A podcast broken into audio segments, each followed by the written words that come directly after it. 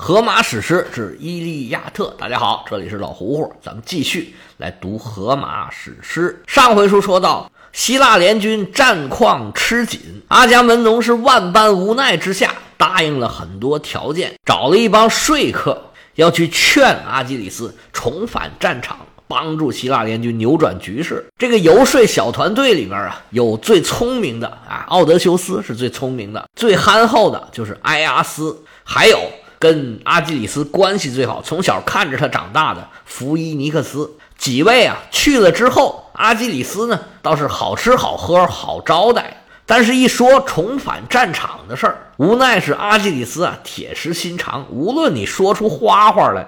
讲出龙叫唤来，我就是一个字儿不。那没办法呀，这个小团队呢，福伊尼克斯留在阿基里斯那儿睡一晚上，其他人呢都蔫头耷拉脑，没完成任务嘛，都回到了阿伽门农的帐内。那请阿基里斯请不动怎么办呢？只能硬着头皮继续跟特洛伊的联军硬刚。天色已晚，大家酒足饭饱，这个团建活动啊也算是结束了。虽然没想出办法来。但是也算是凝聚了一下士气，大家各自回营，阿伽门农也收拾收拾休息了。这时候，这阿伽门农躺在床上是丝毫睡意也没有，俩眼瞪溜圆。战场上被动挨打，请援军又请不到，阿伽门农是心乱如麻，这哪睡得着觉啊？这原文里面又有一段非常精彩的比喻，说阿伽门农的心情啊。恰如美发女神赫拉的夫婿挥手甩出闪电，降下携着暴风的骤雨，或铺天盖地的冰雹，或遮天蔽日的风雪，纷纷扬扬的飘洒在田野，或在人间的某个地方，战争的利齿张开。阿伽门农此时心绪纷乱，胸中翻腾着奔涌的苦浪，撞击着思绪的礁岸。当他把目光扫向特洛伊平原，遍地的火堆使他惊诧，燃烧在伊利昂城前，伴随着阿洛斯和苏里克斯的尖笑和兵勇们低沉的吼声。这时候，阿伽门农的心情就一个字儿：烦。刚才说这个阿洛斯和苏里克斯都是两种管乐器。大半夜的还在那呜啦哇呜啦哇在那吹呢，就跟你坐公交地铁旁边有一个抖音外放一样，一会儿就呵呵呵呵呵呵呵呵那个傻笑，把阿伽门农给烦的呀。这情况哪能睡得着啊？现在失眠的情况也很普遍，大家可能也都失眠过。这个东西啊，你越在那躺着，他越睡不着。实在睡不着，你就干脆起来干点别的事儿，看会儿书啊，拿本高等数学。拿本什么海德格尔啊，什么黑格尔啊，康德呀，弗洛伊德，哎，一会儿你就睡着了。阿伽门农也琢磨，干脆我别睡了，起来吧。起来干嘛呢？干脆吧，我去找内斯托尔。这老头啊，经得多，见得广，有阅历，有想法。每到关键时刻，他都能想出好主意来。我去跟他聊一聊吧。就是这个主意。阿伽门农翻身起床，穿上衣服。披了一件巨大的金毛狮皮，远看就跟个雄狮一样，手里抓了一杆枪，翻身起床就往内斯托尔的营帐里面走。眼看出门了，迎头碰到一个人，俩人都吓了一跳。阿伽门农定神一看呢，嗨，不是外人，他自己的亲弟弟莫奈劳斯。这莫奈劳斯也睡不着。希腊联军动员了成千上万的人，劳师袭远。跑的大老远的地方，这战争一打就打了小十年，是为了谁呀？就是为了他，最起码名义上就是为了莫奈劳斯抢回自己的老婆。现在局势不利，这莫奈劳斯啊，他除了是苦主之外，他还是盟主的亲弟弟，整个这事儿跟他也是大大的有关。他当然也睡不着了，他睡不着找谁呀？那就去找他哥哥。一看他哥哥出来了。莫奈劳斯挺高兴，哎呀，大哥，你大半夜也不睡觉，是不是想出什么好主意来了？阿伽门农是哭笑不得，我，我，我，我有主意，走吧。我有没有主意啊？关键得看宙斯他改不改主意。他老是在那儿空中一个雷，嘎啦一个闪，我们有主意也没用。你看白天这个赫克托尔给作的，就他这么一个人，他身后啊又没有什么跟他关系特别好的神，整个把我们这么大队的人马给压制到一个小角落里面。咱们打十年都没有这么被动过。你来的正好，我呀是去打算找奈斯托尔，看看老头有没有什么好的办法。这不你来了吗？你去把奥德修斯啊、埃阿斯啊，他们这些头领啊，都给我叫过来，咱们再一起商量商量，有没有什么对策？莫奈劳斯说：“好，我通知到了，待会儿是让他们别动，还是让他去你那儿开会呢？”阿伽门农说：“让他们都去我那儿，我待会儿就回去，一起商量商量明日的抗敌大计。”莫奈劳斯说了一声“是”，转头就走了。俩人左右手分开。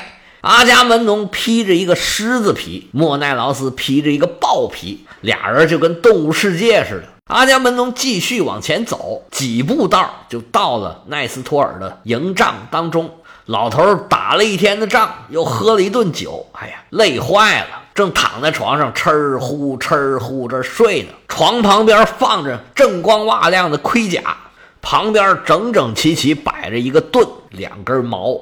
上头还搭着一根金光闪闪的腰带。阿伽门农刚一进屋，老头也很警觉。这老年人叫轻，有点动静啊，察觉到了，赶忙起身，叫了一声“谁”，随手就要摸剑。阿伽门农说：“老人家，没关系，没关系，是我啊，easy easy，稍安勿躁。”老头捂着胸口说：“哎呀，吓我一跳！你这大半夜的不睡觉。”跑我这儿来干嘛来了？你是手底下伙计找不见了吗？还是你骡子丢了？你到我这儿来找啥来了？阿伽门农说：“嗨，我还能找什么呀？我是太烦了，睡不着觉啊，过来跟您商量商量，这仗到底继续该怎么打？有没有什么新鲜的主意呀？我跟您说句老实话，我打心眼里害怕，这仗到底怎么打呀？虽然我是统帅啊，我真的心里没有底，所以过来跟您商量商量。”您还是起来吧，咱俩一起呀巡营撂哨，看看这些哨兵啊有没有偷懒儿，顺便看看这特洛伊人呢，他晚上会不会来偷袭？奈斯托尔这刚刚惊醒啊，喘了口气，哎，确实你是真不容易呀，操心这么多事儿，要是我呀，我也睡不着觉。不过大帅你也不要太过着急，这事儿啊，我又仔细想了一下。可能也没有那么绝望，赫克托尔啊，我是觉得他不可能一直这么一帆风顺。阿基里斯啊，没准儿就像昨天迪俄莫德斯说的，他呀晾他一阵儿，他没准就回来了。好事多磨呀，大帅。行了，我都醒了，咱们一起去吧。我跟你去巡营撂哨。不过呀，你得把那帮子人都给他们豁弄起来，让他们到你那儿去开会，大家一起。众人拾柴火焰高，三个臭皮匠也能赛过诸葛亮。阿伽门农说：“诸葛亮谁呀？你甭管诸葛亮是谁，你就说押韵不押韵吧。不能就咱俩点灯熬油的，让那帮小子在那儿呼呼大睡。你说像话吗？这事儿啊，我得说一下莫奈劳斯。整个事儿就是因他而起，他还有心在那儿睡觉啊。现在这时候十万火急呀。”你弟弟这孙子实在是不像话。阿伽门农说：“老将军，你怎么还占我便宜啊？不过这事儿啊，咱俩倒是想一块儿去了。我弟弟今天呢表现是真不错，是他先找我的。现在他已然呢去通知那帮人了啊，那是我错怪他了。那行吧，咱们走吧。”奈斯托尔翻身下床，穿上鞋，穿上衣服，拿好枪。他没有阿伽门农这么好的狮子皮，他呀有一个羊毛大氅，深红色的双层大氅，往身上一披，俩人是一路走一路聊天几步路啊就经过了奥德修斯的帐篷。老头老远就在这喊：“奥德修斯，赶紧给我出来！着火了，着火了！”奥德修斯吓一跳啊，连咕噜带爬就起来，说：“哪儿着火？哪儿着火了？”一看是老头，哎呀，松口气。说大半夜的不睡觉，你找我有事儿吗？老头说开会开会。奥德修斯说行，那你等我一会儿。回去拿了衣服，拿了盾牌，拿了枪，几个人一继续往前走，又到了狄俄莫德斯的帐前。狄俄莫德斯啊，就在帐外头露天睡觉。这位勇士白天是累坏了，呼噜打的跟打雷一样。旁边睡了一圈他的手下。人人都枕着盾牌，枪就插在旁边，随时准备战斗。迪俄莫德斯身底下垫着一张牛皮，头枕着一个毛毯。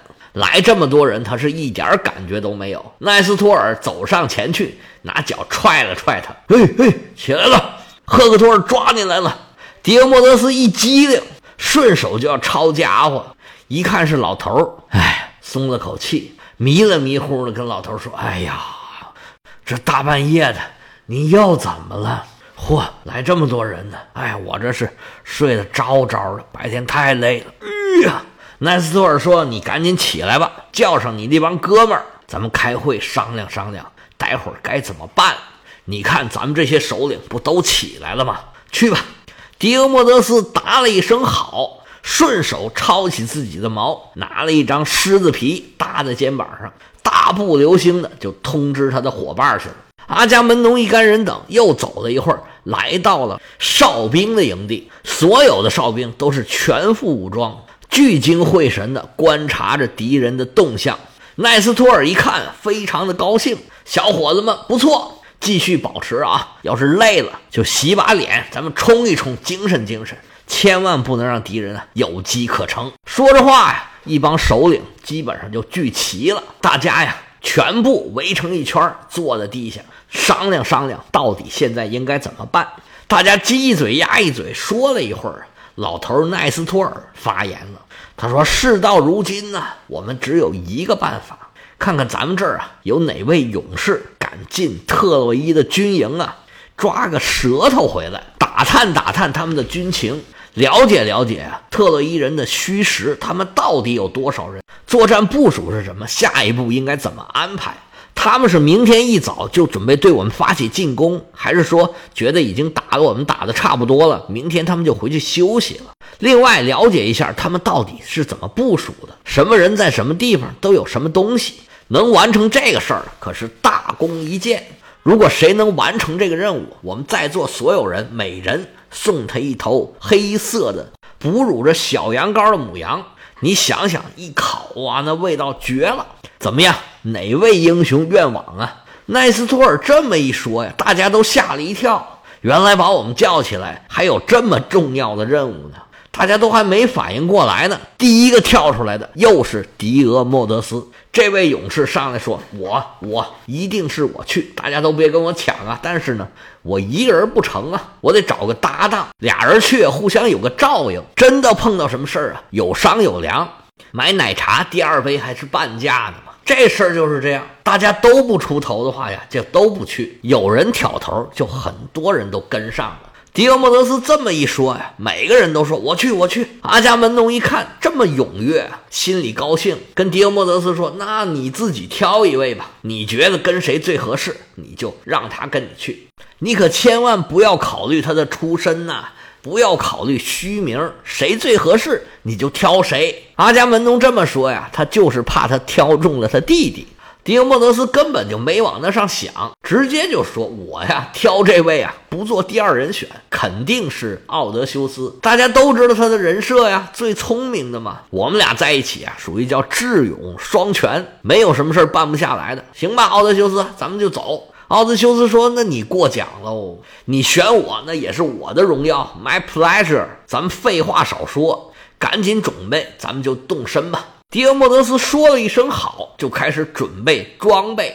夜探敌营啊，就得有一个夜行装备。战场上用的那些东西啊，可能就用不上。了。迪俄莫德斯拿了一把双刃剑，一面小盾牌，还有一个皮盔。这个盔啊，没有战场上的盔那么大，用牛皮做的，没有角，也没有盔冠，就是咱们平常见到那个希腊人头盔上立起来的那块东西，上面是平的。这种盔啊，在原文里叫便盔，方便的便。奥德修斯拿了一把弓，一个剑壶，一柄铜剑，又从莫里俄奈斯手里面接过一个精致的帽盔。这个盔啊，也是很小，但是非常的漂亮，非常精美。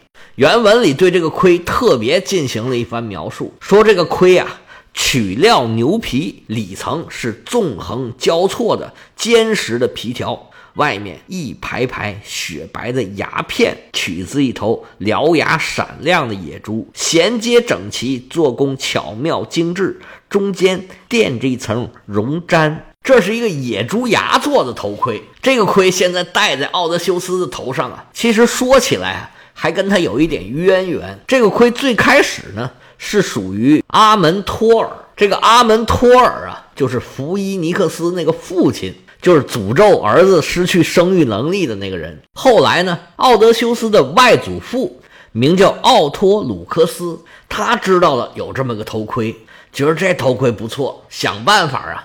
就从阿门托尔的手里边把这个盔给偷出来了。后来呢，他就把这个头盔送给了一个库塞拉人，名叫安菲达马斯。安菲达马斯呢，又把这个头盔送给了摩洛斯。摩洛斯又把这个头盔给了自己的儿子，就是刚才把这个盔拿出来的这位，名叫莫里俄奈斯。这个头盔啊，转了一圈之后，又回到了俄狄修斯的头上。俩人穿戴整齐，这头盔一戴呀。